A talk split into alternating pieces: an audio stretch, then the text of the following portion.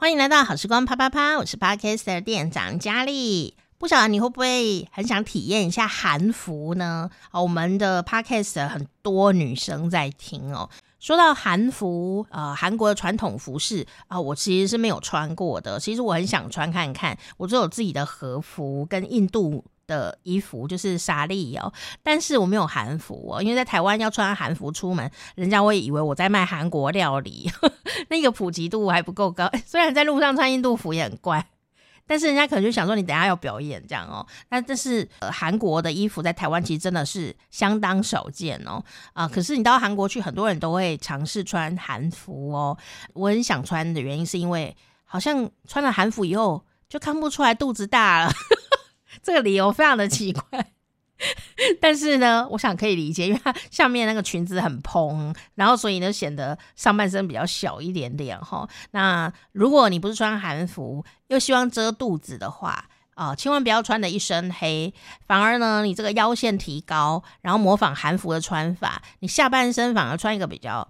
蓬一点的，然后呢，颜色浅一点的，然后上半身穿一个紧一点的，腰线上来一点点，颜色哦深很多的，哎，也会制造一些视觉的落差，就会显示你很像很娇弱这样。我觉得很有效哎，好啊，但是裙子要更够蓬，不然折痕还是看得到肚子在哪里。但今天不是要跟你聊如何遮掩自己肚子上的肉，今天要跟你聊的真的就是韩服的文化。他们怎么在国内推广韩服啊？推广给年轻人要继续穿下去呢？要喜欢自己的文化，怎么推广？他又怎么推广给观光客呢？因为毕竟它是一个观光财哦。我们今天就来聊聊韩服旋风。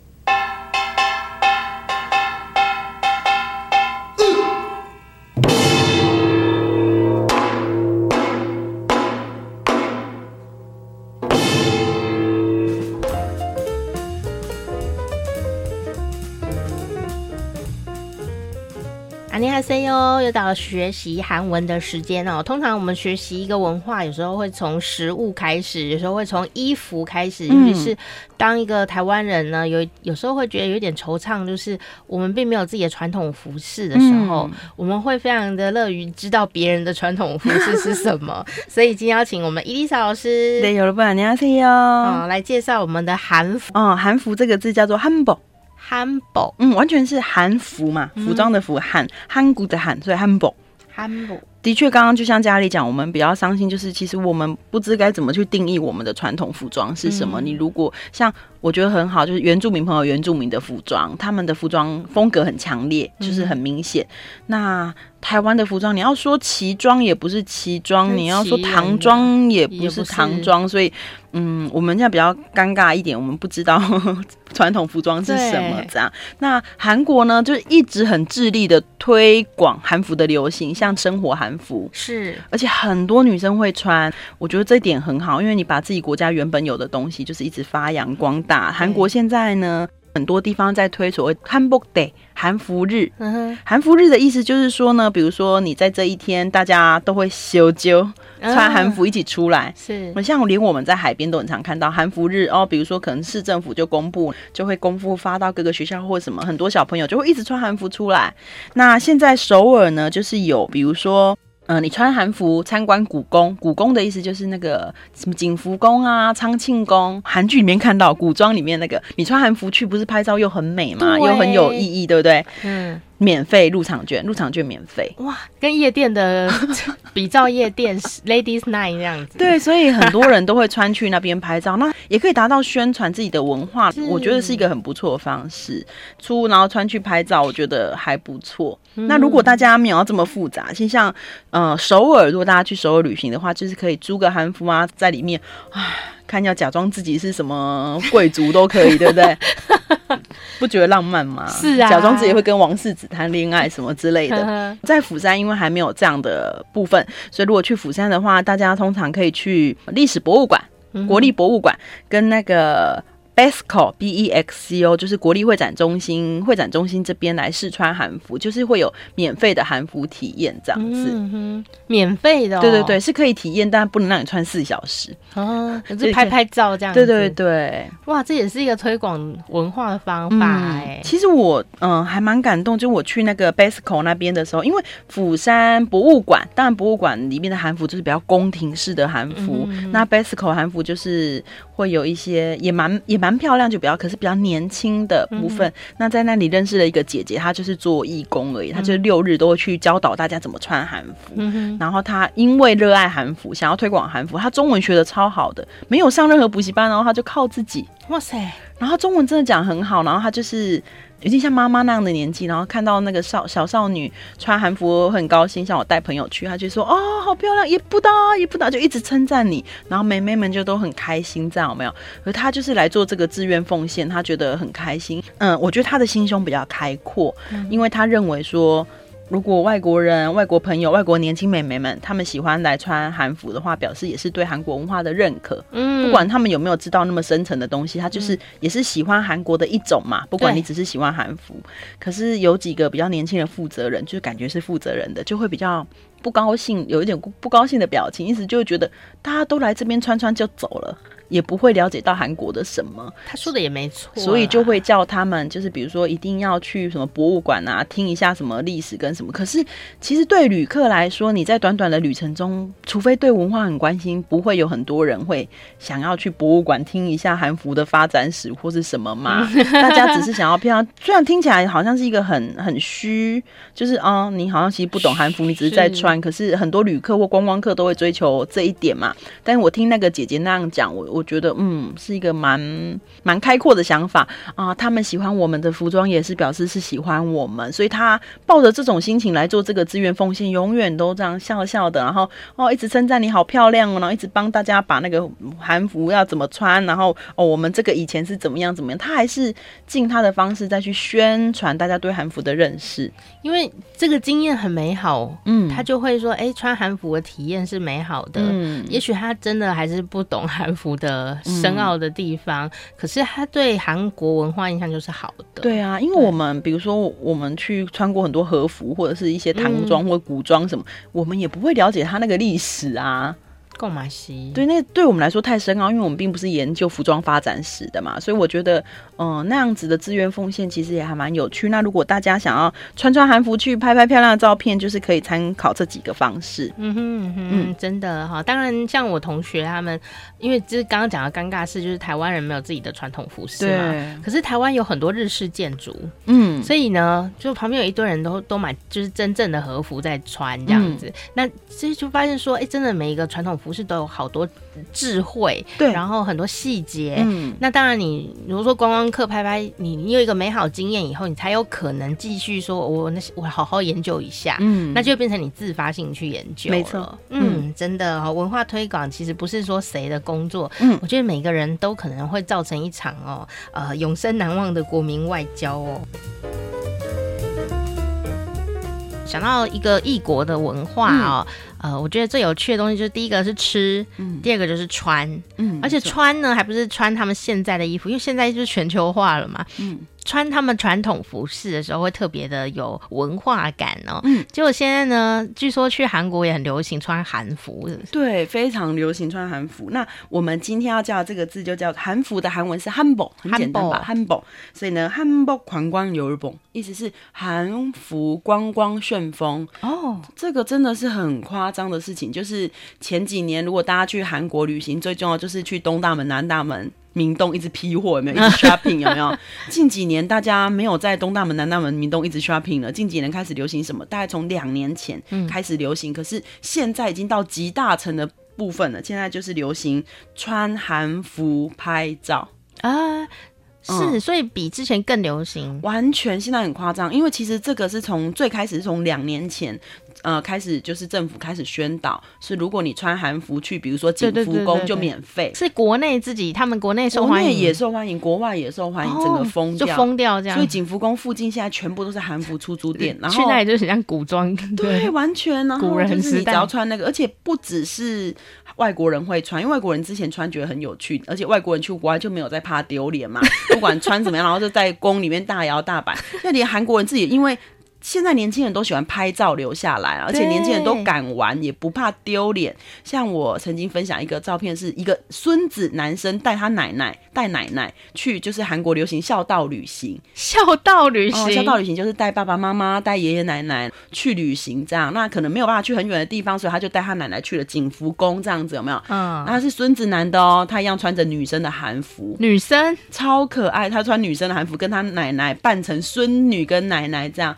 两个人也在宫里面玩传统游戏，各个拍照，很有趣。因为你就看到哦，这个因为他很瘦，这女生怎么长那么高？后来看，哎、欸，短头发，后来看脸呢，真的是男的，真的是男的，这样 就很有趣。他就陪奶奶一起穿，因为如果你叫奶奶单独穿，他才不要，奶奶会害羞啊。对，所以现在韩国五大宫，包含景福宫、昌德宫、昌庆宫、德寿宫跟庆熙宫，全部的古宫都是你穿韩服去就免费。刚刚讲的是他们的古代宫殿，不是你的旧宫哦，不是古宫哦，哦不是，古宫的意思是古代的宫殿。对对，想说嘿，还要带古宫去这样。哦，现在韩服呢，一般都可以租一整天，因为你要拍照就一整天。嗯、那如果你不租一整天，大概四个小时，四个小时大概价格是韩币一万三到一万五，三百多到四百多块而已。哦，很便宜耶，很便宜啊！因为你还可以在里面一直拍照，而且它这些还包含头饰，然后通常都会有阿姨帮你绑头发，因为韩服其实有一个标准的样子，对，对对，通常要梳光、绑个辫子什么的，他帮你弄好一个发饰这样子。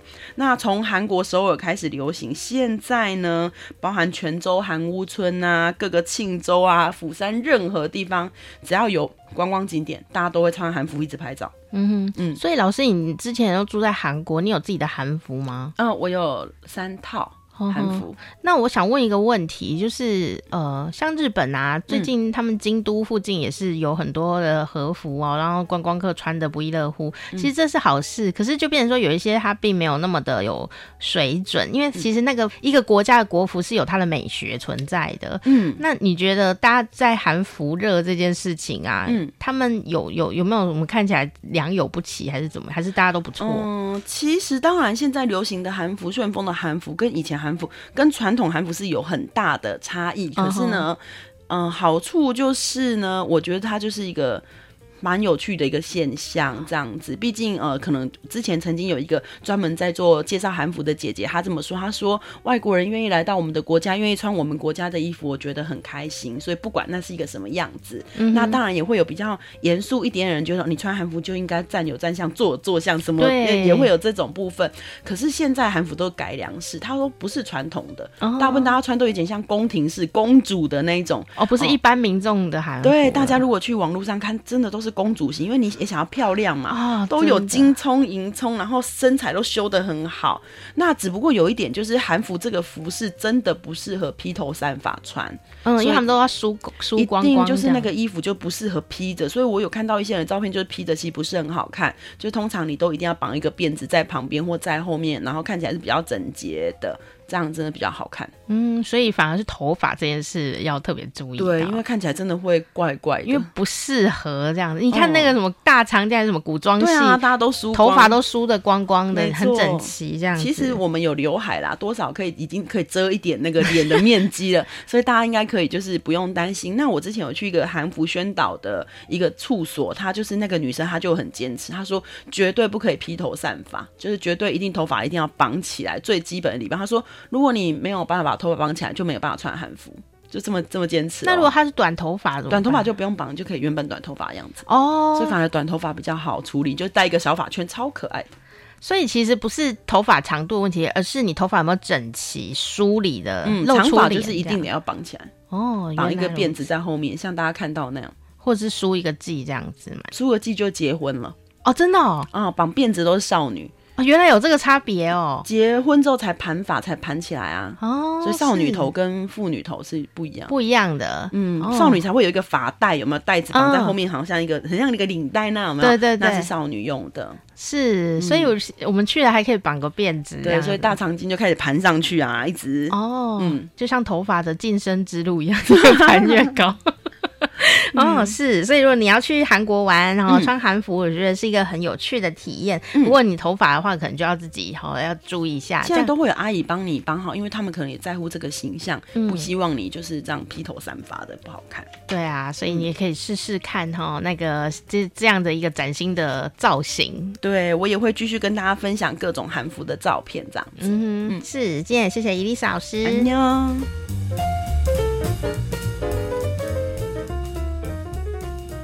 说到传统衣服啊，真的各地有各地的不同。比方说，我穿过浴衣，日本的浴衣；穿过日本的和服，和服还有分很多种。但是我到冲绳的时候啊，琉球嘛，哦，我穿过琉球王国的流装。